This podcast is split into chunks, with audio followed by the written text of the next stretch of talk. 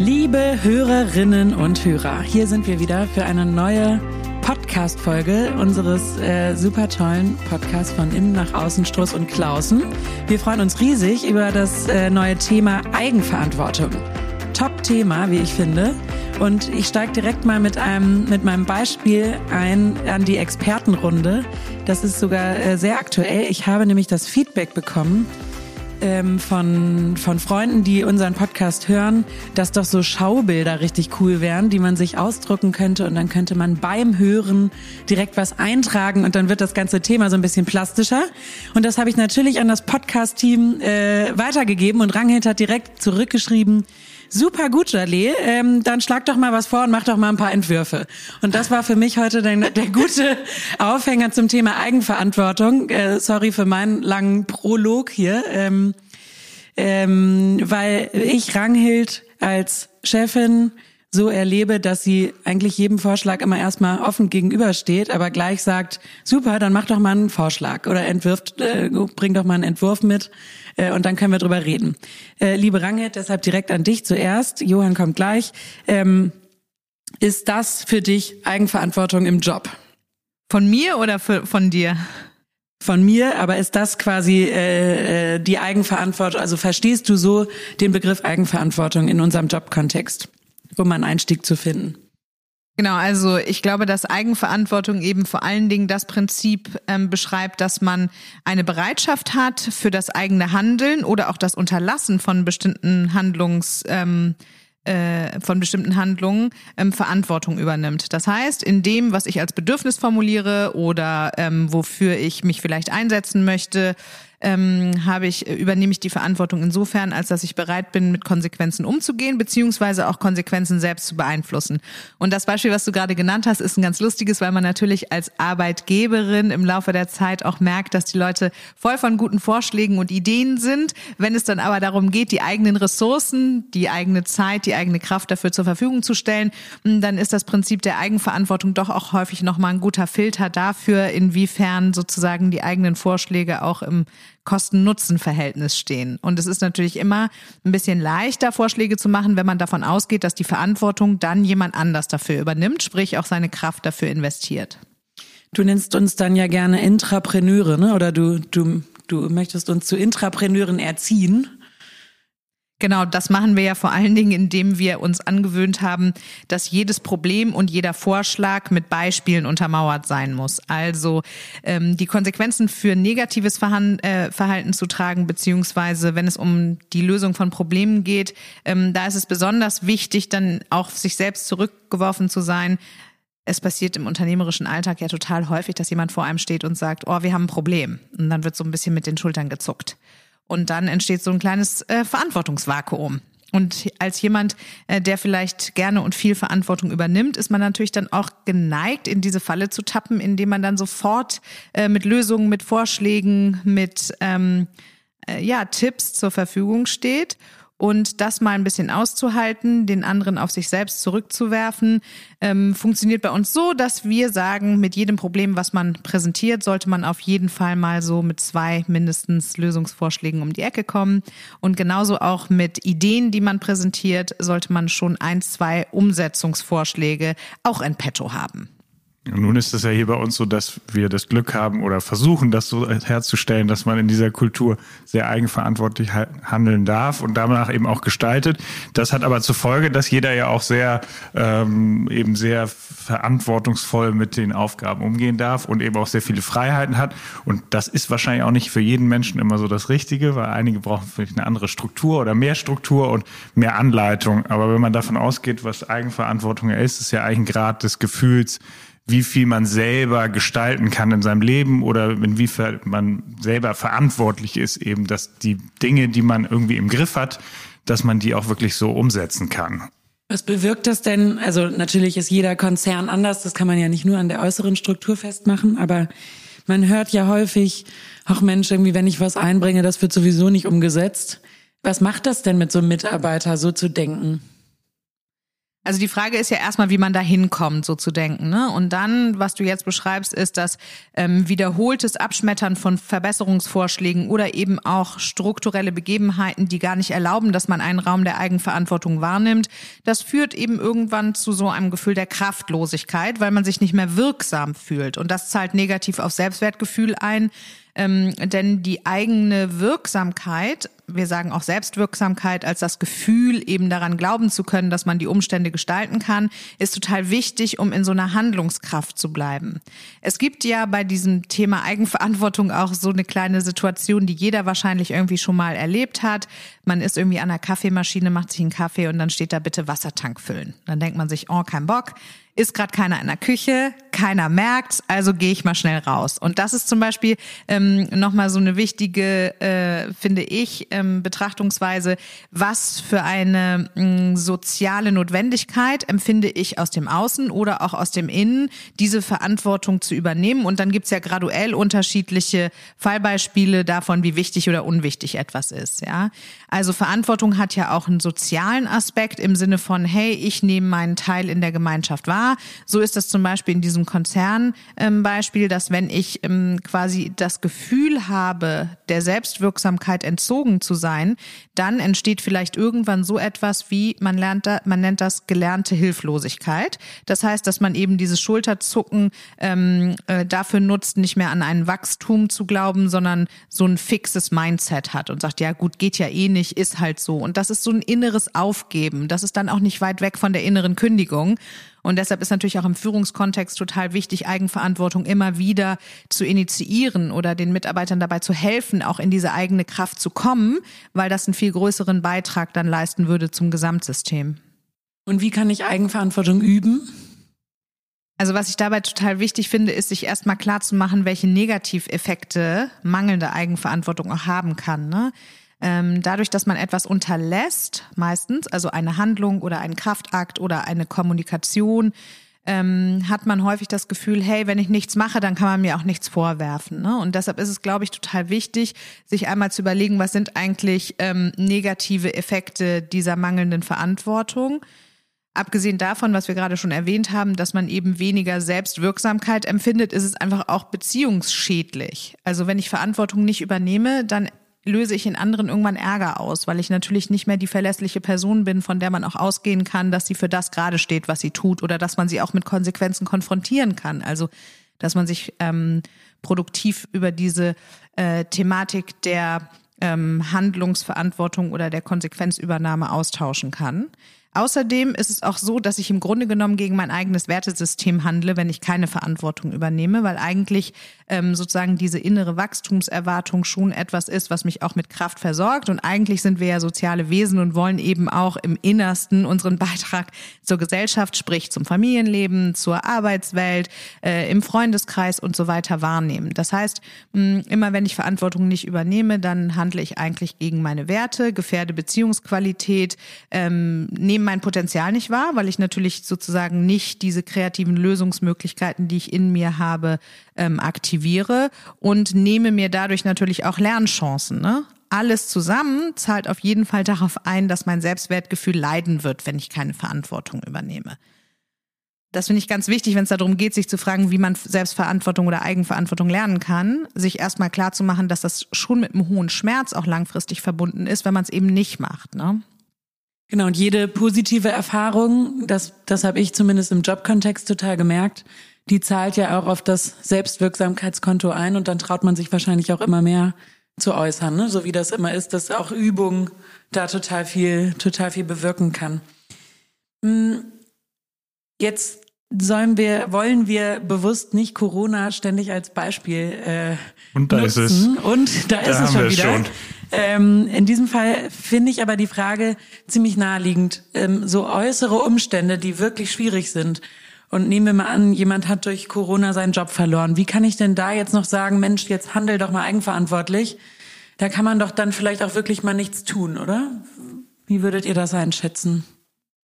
Ja, also ich glaube, erstmal reden wir darüber ja, dass wir hier wieder in unserem Podcast das Glück haben, dass wir ja über sehr, also über sehr, also Menschen, die sich sozusagen in der obersten Kategorie der Maslow'schen Bedürfnispyramide befinden. Also es ist im Grunde erstmal an alles gedacht und deswegen können wir uns darüber so frei und frei assoziativ austauschen. Das ist ja erstmal ein Geschenk, denn ähm, es hat natürlich auch einen totalen Sinn, dass Leute ähm, in bestimmten Strukturen gar nicht unbedingt eigenverantwortlich handeln müssen oder dürfen, äh, sondern sondern dass sie eben gewisse Sachen erledigen und das kann Menschen auch einen totalen Halt geben.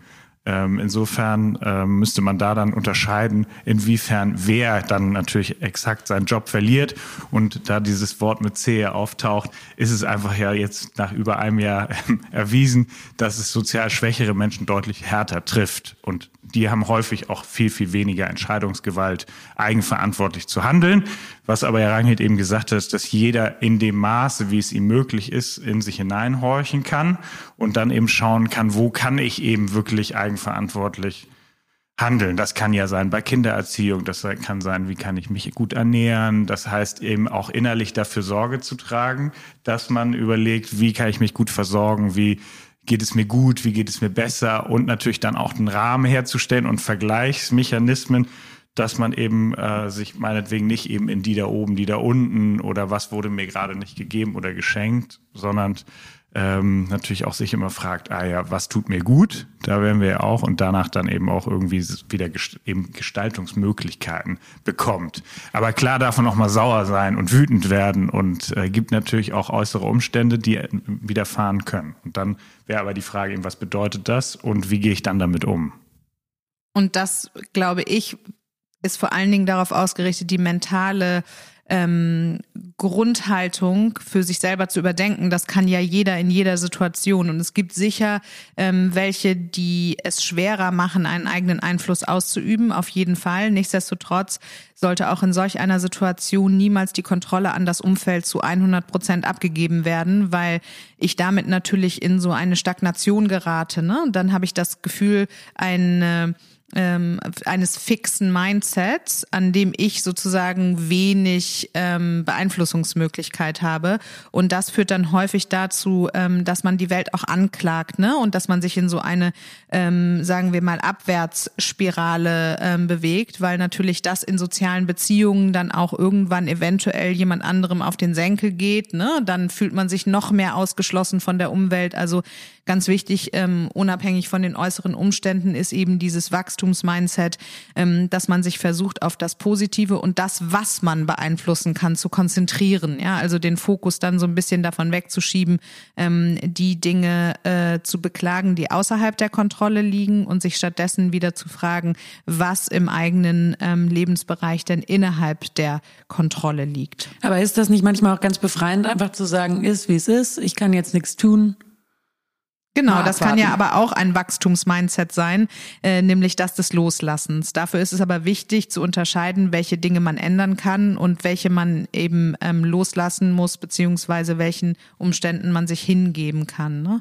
Und ähm, ich glaube, dass diese Metapher von ähm, ich sitze in einem Boot und ähm, ich habe zwei Ruder zur Verfügung, ganz schön ist. Denn wenn ich nicht rudere, werde ich trotzdem irgendwann Konsequenzen ähm, gegenüberstehen. Ja, dann gibt es eben irgendwann vielleicht einen Wasserfall oder einen Staudamm oder irgendwas ähm, selbst wenn ich die Ruder in die Hand nehme, kann ich nicht verhindern, dass der Fluss einen bestimmten Lauf nimmt.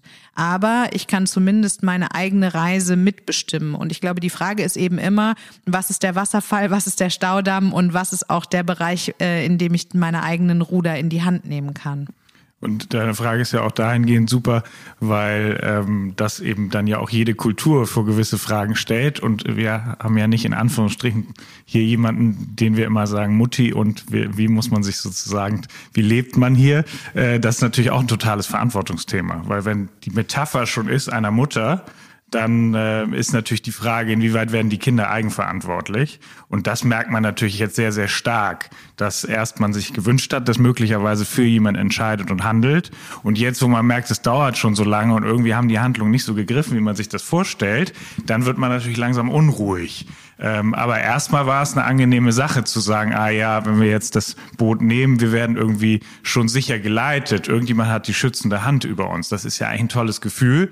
Gleichzeitig merkt man dann natürlich irgendwann, ja, wenn ich irgendwie kleine Sachen anders machen will und äh, nur eben habe Geburtstag und möchte zwei Leute einladen, dann kommt man ja schon ein Dilemma, weil eigenverantwortlich würde man sonst vielleicht sagen, ja, das ist ja mein Leben und ich bin ja ein freier Mensch und wir leben hier irgendwie in einer westlichen, zivilisierten Welt.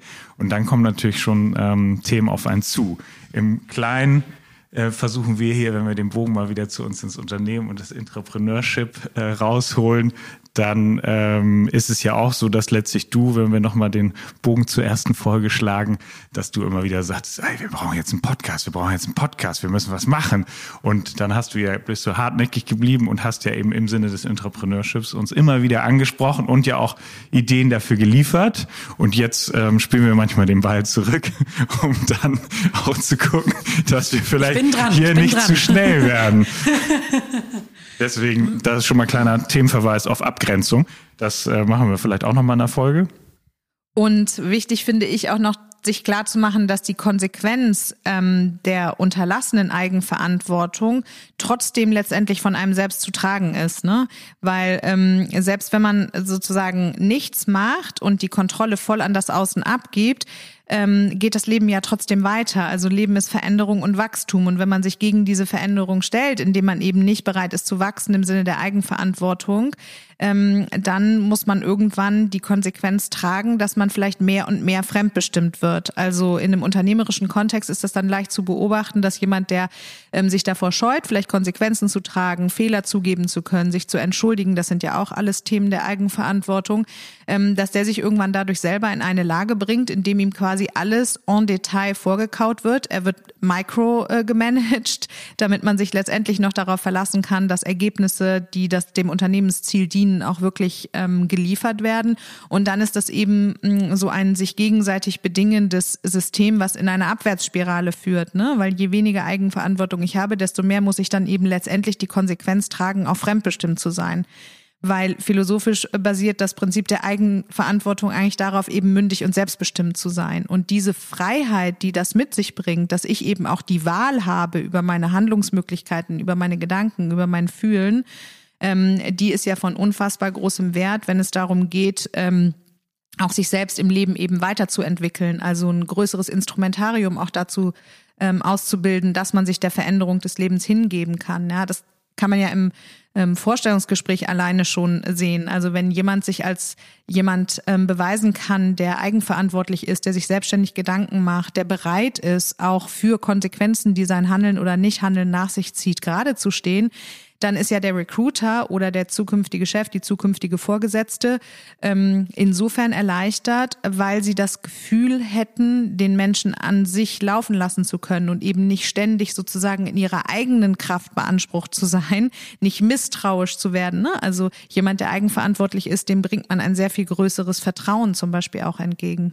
Genau, da müssen wir natürlich wieder immer hinzuziehen, für was für eine Position und was für eine Persönlichkeit sich dort bewirbt. Weil es gibt natürlich auch Job Descriptions, die jetzt nicht besonders viel Eigenverantwortung voraussetzen.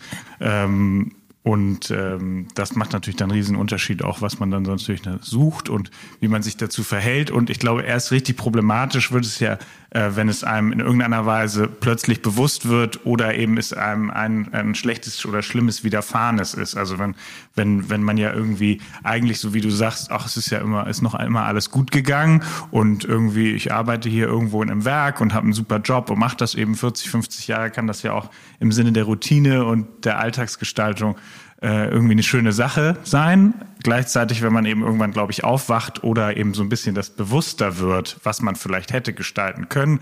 Oder, wie Rangit das ja auch eben schon beschrieben hat, wenn diese, diese Spirale nach unten geht, dann ist es ja häufig so, um radikaler, umso radikaler das wird, umso mehr denkt man eigentlich in Täter und Opfer und in Feind. Und dann irgendwann muss man sich im Grunde täuschen, sich selber unbewusst, dass man sagt, das da draußen ist quasi alles gefährlich und böse. Und das kann man ja sagen, erlebt man natürlich in Zügen in der Gesellschaft auch gerade, dass es eben dann einfacher ist zu sagen, da gibt's irgendwas, das ist so böse, da gehen wir gegen an. Was damit aber getan wird, ist, dass sich jeglicher Veränderung und jeglichem Wachstum und jeglichen Entwicklungsprozess im Grunde entgegengestellt wird. Und das zahlt vor allen Dingen deshalb auch dann negativ auf Selbstwertgefühl ein, ähm, weil es vor allen Dingen das Empfinden des eigenen Wertes steigert, wenn ich das Gefühl habe, mich auch entwickeln zu können, wenn ich wachse, wenn ich mein Potenzial ausnutze. Ähm, wenn ich ein besseres Gefühl für meinen eigenen Wert habe, indem ich eben mit der Umwelt aktiv interagiere, dann werde ich auch mutiger sein, dann werde ich mir neue Dinge zutrauen, was dann wiederum befördert, ähm, dass ich in einem Wachstumsprozess vielleicht größere Schritte gehen kann als jemand, der insofern stagniert, als dass er die äh, Hufe quasi ähm, in den Boden stemmt und sich äh, gegen jedwede Veränderung ähm, widersetzt. Und da möchte ich auch nochmal verweisen auf ähm, die Podcast-Folge zur Negativität. Ähm, das sind natürlich dann auch ähm, ja, Gedanken, die letztendlich, was Jörn gerade meinte, in diesen egozentrierten Mustern von gut und schlecht und Schuld und Opfer und so weiter denken. Ähm, äh, das äh, führt dann dazu, dass man sich selber einfach auch insgesamt schlechter fühlt. Ne? Wird, also wahrscheinlich kann ich mir die Frage selber beantworten, aber jetzt habe ich ja hier zwei Experten vor mir. Das wird ja wahrscheinlich auch ähm, in der Kindheit wird ja wahrscheinlich der Grundstein gelegt. Ich erinnere mich nur an meine eigene zurück. Es gab mal so eine Phase, wo irgendwie das total cool war, wenn man im Supermarkt so Kaugummis eingesteckt hat, also geklaut hat. Ähm, und ich weiß nur, dass meine Mutter mir damals sagte, wenn du das machst, dann gehst du selber zum Geschäftsführer von Edeka, was auch immer, und entschuldigst dich und gibst die zurück. Und ich, ich habe damit gar nichts zu tun. Das musst du dann selber ausbaden, wenn du da auch mitmachst. Kaugummi kauen, gibst genau. du sie dann zurück. Also ich hoffe natürlich, du hast das nur mich, beobachtet. Meine Mutter hört das jetzt sicherlich auch und muss bestimmt schmunzeln. Ich musste mich in der Vorbereitung auf diese Folge auf jeden Fall sehr an so ein, an die, genau dieses Beispiel erinnern. Irgendwie dachte ich dann, nee, habe ich echt keine Lust zu, mich da zu entschuldigen, dann äh, lasse ich dieses Erlebnis mal aus. Ist das quasi ein Beispiel, also ist das ein gutes Beispiel, wie man früh Eigenverantwortung lernen kann? Auf jeden Fall, auf jeden Fall. Also weil was das ja eben zeigt, ist äh, letztlich, dass eben wenn deine Eltern oder in dem Fall deine Mutter ja sowohl Vertrauen in dich hat, als auch die Verantwortung bei dir belässt und gleichzeitig ja nicht sagt, ich bin jetzt nicht mehr da. Also sie bleibt ja in einer festen Verbindung und das bedeutet, dass äh, glücklicherweise da ein sehr reflektiertes, ähm, äh, also ein reflektierter, guter Rahmen für, um sozusagen das in seine eigene Kraft zu bringen ähm, und dann eben auch darauf zu vertrauen, dass du quasi die richtige Entscheidung triffst und auch eben dann für dich eben eigenverantwortlich handelst.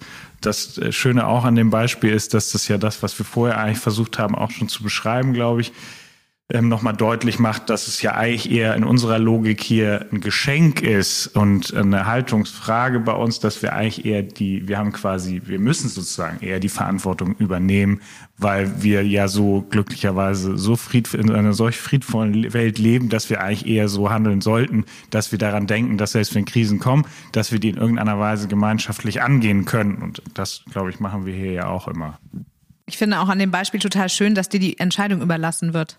Und das ist eben auch ein Teil von Verantwortung, dass man zumindest auch die Kraft übertragen bekommt, das für sich selbst zu entscheiden. Es wird eben nicht bewertet, ob das gut oder schlecht ist. Natürlich ist objektiv betrachtet Klauen nicht richtig und gut.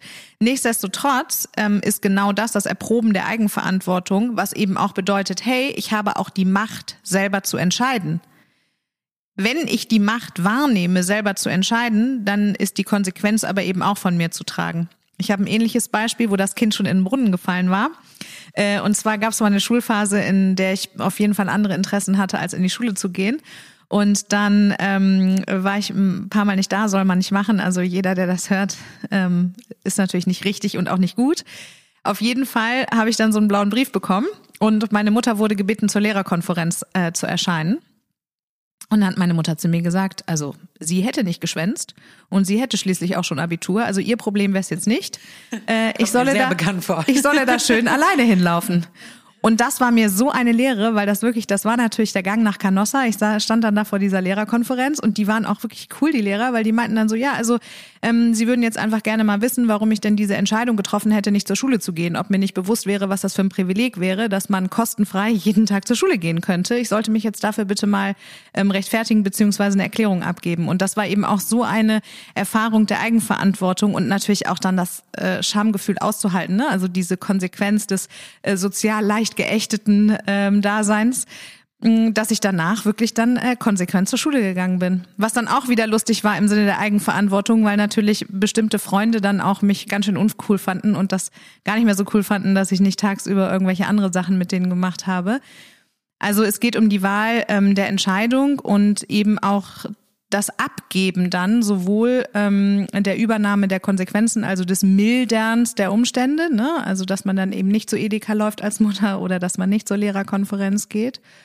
Und das Spannende daran ist ja, dass man so das Erwachsenwerden eben auch lernt, ne? weil es im Grunde genommen darauf äh, ankommt, sich selbst auf die Welt vorzubereiten und nicht umgekehrt. Und wenn ich ständig die Verantwortung für jemanden übernehme, dann mache ich ihn im Grunde genommen dadurch auch zu einem unmündigen Bürger, beziehungsweise ähm, äh, ja wirke eigentlich negativ auf sein Selbstwertgefühl ein, obwohl ich vielleicht manchmal, und das finde ich auch noch ganz wichtig zu sagen, ja auch eine positive Absicht damit verfolge, jemandem die Verantwortung abzunehmen. Ne? Also es gibt ja auch die andere Seite, dass man irgendwie das Gefühl hat, jemandem ein Geschenk zu machen, indem man etwas für ihn tut. Und das ist diese andere Seite der Verantwortung, dass man sich, wenn man das jetzt hört, vielleicht auch mal fragt, hey, wann nehme ich vielleicht auch jemand anderem die Chance, Eigenverantwortung zu übernehmen? Und dann zu verstehen, dass das vielleicht manchmal kurzfristig ein guter, schöner Akt ist, dass es aber langfristig dazu führen kann, dass derjenige in seinem Selbstwertgefühl auch ein bisschen eingeschränkt wird. Ne? Und dass man natürlich als Eltern auch für die Kinder Verantwortung übernimmt. Also es gibt natürlich Beispiele, wo man die ganz eigenverantwortlich losschickt und zum Kiosk rennen lässt, aber gleichzeitig haben natürlich, damit auch alle gut zuhören da draußen, haben natürlich alle Eltern auch eine Verantwortung. Insofern ähm, hat es ja, es ist auch altersabhängig und reifegradabhängig. Total, total. Und es kann ja auch ähm, eine Überforderung sein, zu schnell mit zu viel Verantwortung äh, konfrontiert zu sein. Also in Bereichen, in denen man vielleicht noch gar nicht fähig ist, das für sich selbst voll zu überblicken und zu entscheiden. Was ich spannend finde, nochmal so ein ganz anderes Beispiel, äh, Klimakrise Wieso fällt es uns, die eben, wie Johann ja sagte, in der Maslow'schen Bedürfnispyramide ganz an der Spitze stehen, wieso fällt uns das trotzdem so schwer, zu sagen, ich lasse das Auto stehen, ich fliege nicht nach Mallorca, ich nehme keine Plastiktüte und esse kein Palmöl. Ja, das sind, das sind jetzt, das ist jetzt hier so, eine klitzekleine ja Frage. Also, das ist ja, ja, ich mache mal hier alle großen Bereiche mal einmal auf und, äh, und werfe euch den Ball zu. Aber irgendwie ähm, musste ich da auch äh, bei der Vorbereitung total dran denken, weil eigentlich ist das ja auch unsere Verantwortung, unsere Erde zu schützen. Das nennt man innere Ambiguitäten im Grunde. Also das heißt, dass wir versuchen als einzelnes Wesen natürlich alles im Blick zu haben und gleichzeitig sind wir Weltmeister da drin, uns auch immer dann und wann mal so ein bisschen ähm, auch um die Seele ein wenig in Ruhe zu lassen, zu täuschen das heißt, äh, wir werden das dann so hinlegen, dass meinetwegen ein Hybridantrieb in einem SUV natürlich schon eigentlich eine super Sache ist und ja deutlich einspart. Ähm, und so versuchen wir das dann ein wenig zu rechtfertigen. Und natürlich ist es einerseits ein großes Gemeinschaftsthema. Also das ist ein Weltthema und damit kann man sich auch immer einen Tick weit beruhigen, weil man natürlich sagt, oh, ich kann eben die Verantwortung gar nicht alleine tragen und was ist schon ein Flug nach Mallorca. Ähm, und ähm, so kann man sich das natürlich dann auch schönreden. Gleichzeitig muss man sich das auch manchmal so drehen in Teilen, weil ein einzelnes Wesen natürlich nicht die Verantwortung für die Gesamtheit übernehmen kann, gleichzeitig für das, was es eben täglich tut und isst und verbraucht und macht.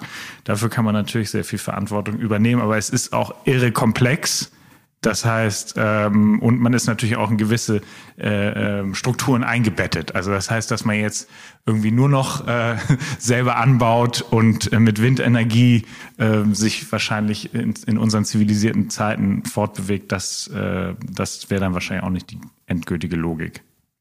Was ich daran aber total spannend finde, zusätzlich ist noch sich zu überlegen, dass natürlich die Eigenverantwortung häufig leichter zu übernehmen ist, wenn die Konsequenz direkt spürbar ist und auch direkt auf einen selbst zurückfällt weil hier, glaube ich, nochmal zu unterscheiden ist zwischen Eigenverantwortung im Sinne der mich direkt betreffenden Konsequenz und vielleicht auch der Folgen für ein übergeordnet soziales System. Das heißt, da würde ja schon die Werteorientierung mit in das Verantwortungsgefühl einbezogen werden und ich müsste auch eine soziale Verantwortung übernehmen, die vielleicht keinen direkten Effekt auf mich unmittelbar hat, sondern für die ich dann für weitere Generationen oder in einem größeren zeitlichen Abstand auch meine Energie ähm, gebe.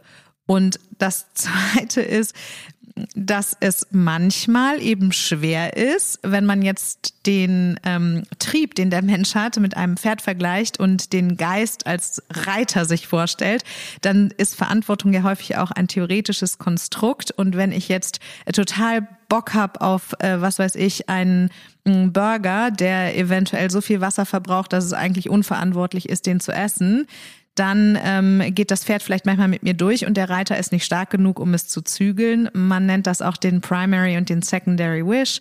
Also jeder würde in abstrakt logischer Form vielleicht sagen, dass der Secondary Wish ist, die Umwelt zu schonen und der Primary Wish, äh, Wish äh, im Sinne eines kleinen Burgers erscheint so minimal ähm, äh, wichtig in diesem übergeordneten Secondary Wish, dass dann manchmal eben äh, die eigene Gier und die Lust ähm, siegt über das, was man moralisch als Verantwortung vielleicht ähm, übernehmen würde.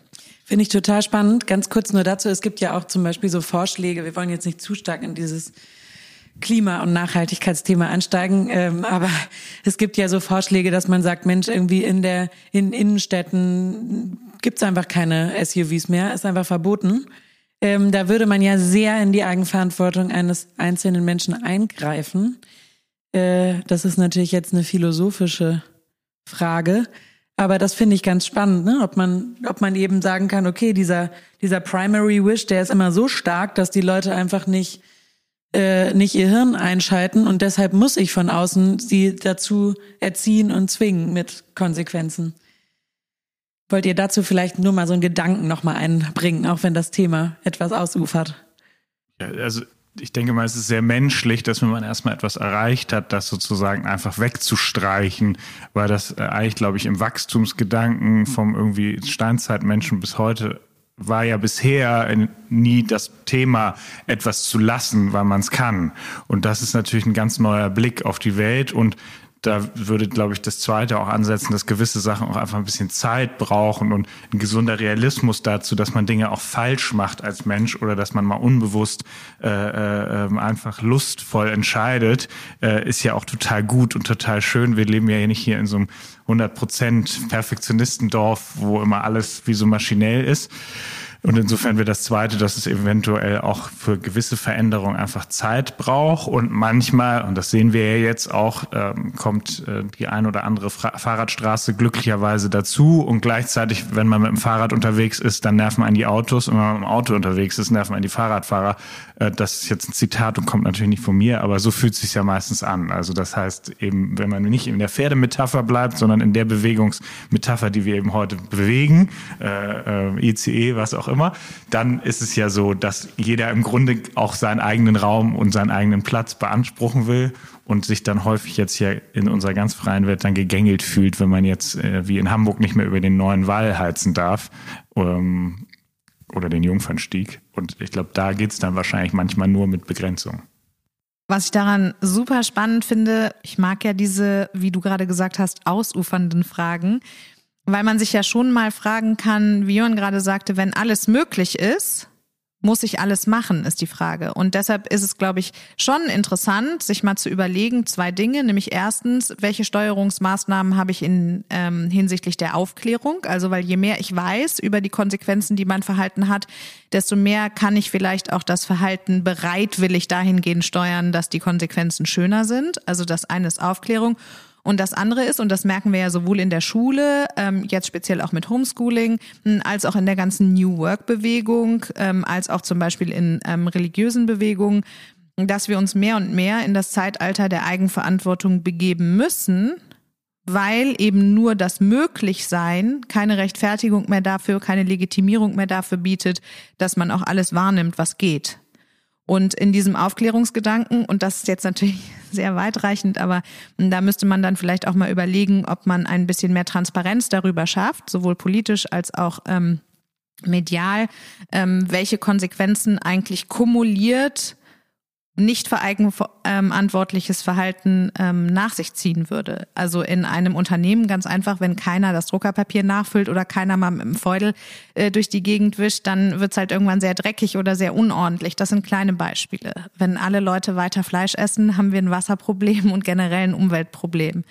Ähm, eben die äh, Auto, äh, die ganze Autofahrerei und so. Also wenn auch das vielleicht ein bisschen deutlich klarer wäre, was der eigenverantwortliche Anteil daran ist, dann würde es eventuell auch leichter werden, das für sich selber auch anzunehmen. Genauso eben im New Work-Gedanken ähm, eigenverantwortlich zu handeln, sprich auch als Arbeitnehmender und Arbeitgeber ähm, mehr den Fokus darauf zu richten, wie jeder seinen Teil so beisteuern kann, dass er nicht mehr so viel überwacht werden muss oder angeleitet werden muss. Jetzt noch mal eine noch mal eine Frage dazu. Entschuldigung, Johann, gleich.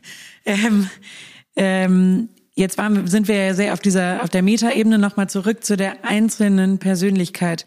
Gibt es Persönlichkeiten, denen das oder Persönlichkeitsmustern, denen das grundsätzlich leichter fällt? Und anderen, die da mehr Schwierigkeiten mit haben oder gibt es da keinen Zusammenhang? Ich bringe noch mal ein Beispiel. Ich habe selber das Gefühl, wenn mir was besonders viel Spaß macht und das ist auf jeden Fall mein Job, dann fällt mir das überhaupt nicht schwer, eigenverantwortlich zu arbeiten, weil ich will das ja selber. Also ich mache das ja überhaupt nicht für irgendwie jetzt äh, Chefs oder irgendjemanden, der mich überwachen könnte, sondern ich will es einfach. Und manche Sachen will ich eben auch nicht.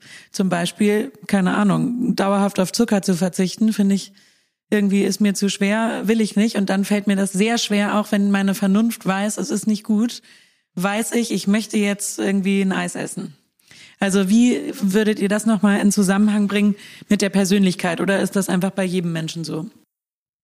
Ja, also es gibt sicher eine grundlegende kulturelle Persönlichkeit, also ein kulturelles Eigenverantwortungsthema, aber für jeden Einzelnen ist natürlich so, dass das schon total ähm, charakterabhängig ist und gleichzeitig eben, wie wir ja vorhin schon hatten, wie man eben das auch ähm, lernen durfte, beziehungsweise eben wie sich auch äh, das Verantwortungsthema dann durch die Generation möglicherweise durchzieht und wie dann auch darüber kommuniziert wird und wie offen das ausgestaltet wird. Insofern braucht man natürlich bei einigen Themen dann auch einfach mehr Geduld. Also das heißt, äh, bei dir ist es jetzt so anscheinend gut angelegt, äh, dass du sehr eigenverantwortlich handeln kannst, vorausgesetzt ja, es macht ne? Spaß. Genau, und das ist ja auch das Gute, dass dir der Podcast auch Spaß macht, sonst würden wir ja nicht sitzen. Ähm, und gleichzeitig, genau, muss man dich manchmal genauso dann noch ein wenig spaßig dahin leiten, dass die Sachen, die man vielleicht nicht so gerne macht oder du nicht so gerne machst, dass du die dann eben äh, ähm, dich auch gut fühlst, die dann jetzt mal voranzubringen. Aber es ist auf jeden Fall, also es ist ja, man hat es ja in irgendeiner Weise gelernt, beziehungsweise äh, man ist in einem gewissen System aufgewachsen und sozialisiert worden und hat es möglicherweise auch schon im Mutterbauch mitbekommen, wie da Verantwortung und äußere Eindrücke auf einen, einen prasseln? Also ist das eher ein Widerfahrenes? Da kann man bei so Glaubenssätzen anfangen. Ja, ist es eben eher so, dass man sagt, nee, es ist immer dann, wenn, nicht? passiert mir das oder und damit wird man natürlich schon, ähm, das zieht sich dann so durch. Und das heißt, umso heftiger das ist, dass man das, umso weniger man die Eigenverantwortung sozusagen spürt, umso mehr Geduld braucht man natürlich und auch Frustrationstoleranz, um vielleicht dann zu erlernen oder das als Geschenk zu nehmen, dass man jetzt sagen darf, ja, ich kann das sozusagen selber gestalten. Ich glaube, dass es auch nie zu spät ist, Eigenverantwortung zu lernen. Also das ist ja in der Interaktion ähm, vor allen Dingen wichtig äh, im Sinne der, des Austausches und Du hattest ja vorhin die Frage gestellt, die wir bis jetzt nicht beantwortet haben, wie man denn Eigenverantwortung eigentlich erlernen kann. Und ähm, von daher glaube ich, hat das nicht so viel mit dem eigenen ähm, Persönlichkeitstypus zu tun, sondern mehr mit der Reife. Also wie bin ich sozusagen bereit, ähm, mich selbst auch zu reflektieren ähm, und für das einzustehen, was ich tue und oder nicht tue. Ganz einfache Übungen dafür sind, ähm, dass man die innere Sprache ein bisschen verändert. Also die Abgabe von Verantwortung wird vor allen Dingen durch eine sogenannte dissoziierte Sprache deutlich. Das heißt, ich sage weniger ich, sondern Mann. Mann macht das halt so, Mann kann nicht, Mann geht davon aus, dass es ist eben so, Punkt.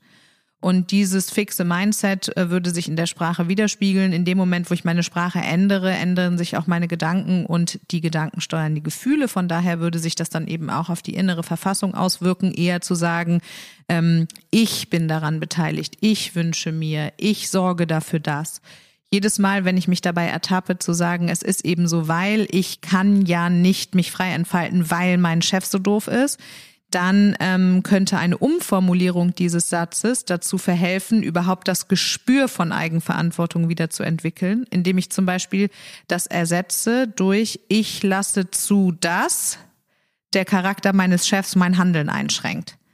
Dann bin ich nämlich automatisch in einem anderen Fokus, der vielleicht ähm, das Gefühl der Notwendigkeit ein bisschen deutlicher macht, dass ich selber Einfluss auf das nehme, ähm, äh, was sozusagen meine Umstände auszeichnet. Wichtig ist auch, neue Handlungsmöglichkeiten aufzuspüren. Das heißt, jedes Mal, wenn man das Gefühl des Frustes erlebt, weil man eine äußere Einschränkung dadurch empfindet, dass man selber keine Verantwortung übernehmen kann, dass man vielleicht sich in einem Brainstorming übt. Also, wo wir ja manchmal der, den äußeren Umständen sehr stark zu unterliegen scheinen, ist bei der Technik.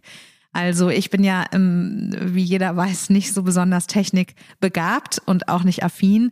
Hm, wenn dann also die Technik versagt und der Computer nicht funktioniert und man eigentlich gerade eine PowerPoint in einem Web-based Seminar ähm, zeigen wollte und das alles nicht klappt, dann könnte man sich jetzt äh, in der Abgabe der Eigenverantwortung darin üben, zu schimpfen und die Schuld zu verteilen und alles blöd zu finden und überhaupt, warum muss man das online machen? Oder man übernimmt die Verantwortung dafür, dass man vielleicht nicht so technikbegabt ist, das Problem schnell lösen zu können ähm, und denkt dann darüber nach, was man stattdessen tun könnte. Die Übernahme von Konsequenzen führt auch dazu, hm, dass man auch das eigene Unvermögen äußern kann, dass man sich für Fehler entschuldigen kann, dass man ähm, eben auch gerade steht für das, was man tut oder eben nicht tut. Das wäre ein einfaches Beispiel dafür, dass äh, gesteigerte Eigenverantwortung auch dazu führt, dass man besser improvisieren kann. Und ich meine, der nächste Schritt ist, Konsequenzen mutig anzunehmen. Ne? Also die Konfrontation nicht zu scheuen, ähm, äh, sondern eben in einem sozialen Austausch zu sagen, hey, tut mir leid, das habe ich falsch gemacht oder ich habe etwas vergessen, äh, ich entschuldige mich dafür, ich erkenne das an und nehme die Verantwortung. Weil das natürlich dann bei dem anderen auch viel mehr das Gefühl auslöst, oh, ich kann mich auf dich verlassen und ich darf auch mal Fehler machen.